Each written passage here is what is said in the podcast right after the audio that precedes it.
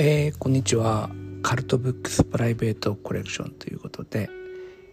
えー、今日はね僕カルトブックスが書いている、えー、ノートで書いてるブログの方がえー、えー、とね視覚に障害のあるあの方のために、えー、読み上げてみたいと思います。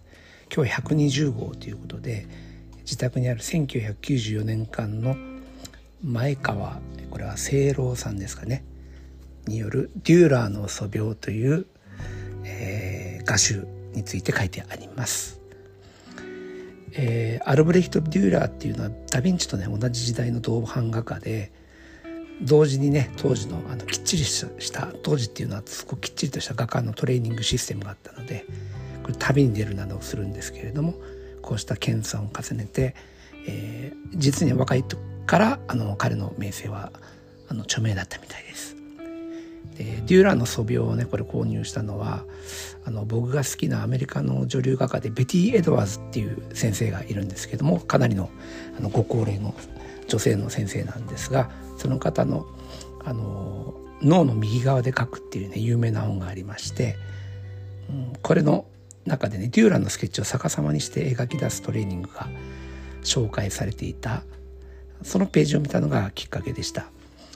ベティ・エドワーズは対象物を逆さまにすることで人間を対象物への思い込みから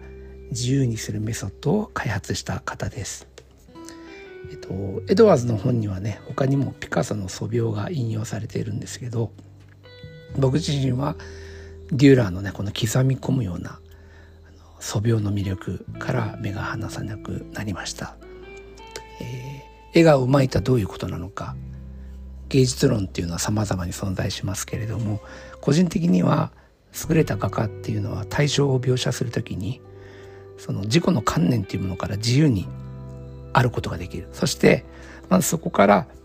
絵画を始められるそういう才能と技法を持った人を言うのではないかと思います。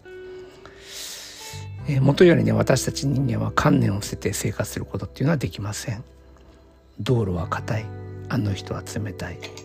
あらゆる思い込みが私たちの世界を規定しています。そしてそれがゆえにね生活普通にすることができるという性の側面に頼って生きています。ただこの観念の負の側面として例えばね一人の個人を評価するときに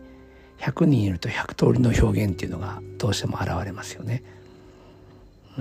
子供が車を直線と円だけで表現するのもこの観念というものの作用の表れです。思い込みですね、まあ、還元すると私たちは生まれてから死ぬまで全く裸の世界というものは見ていない。自分たちの思い込みの世界を見ているとも言えます。そしてねそれがために優れた画家の特にその人の素描というものは私たちの世界に対する観念思い込みこの愚鈍さに、えー、気づかされるわけなんですね。私たちが絵画にそして素描に惹かれるサブコンシャスネスな理由というのはそこにあるかと個人的には思います。と同時にね鑑賞者はその時間に長くとどまり続けることの愛用さというのも感じ取るわけです。なぜならばそのような裸の視線を持ってね一生その世界で過ごすというのはこれ違う言葉で言い換えると柔らかな狂気に他ならないからです。私たちはね思い込みの中で生まれて思い込みの中で朽ちていくという存在であるということを受け入れているわけなんですね。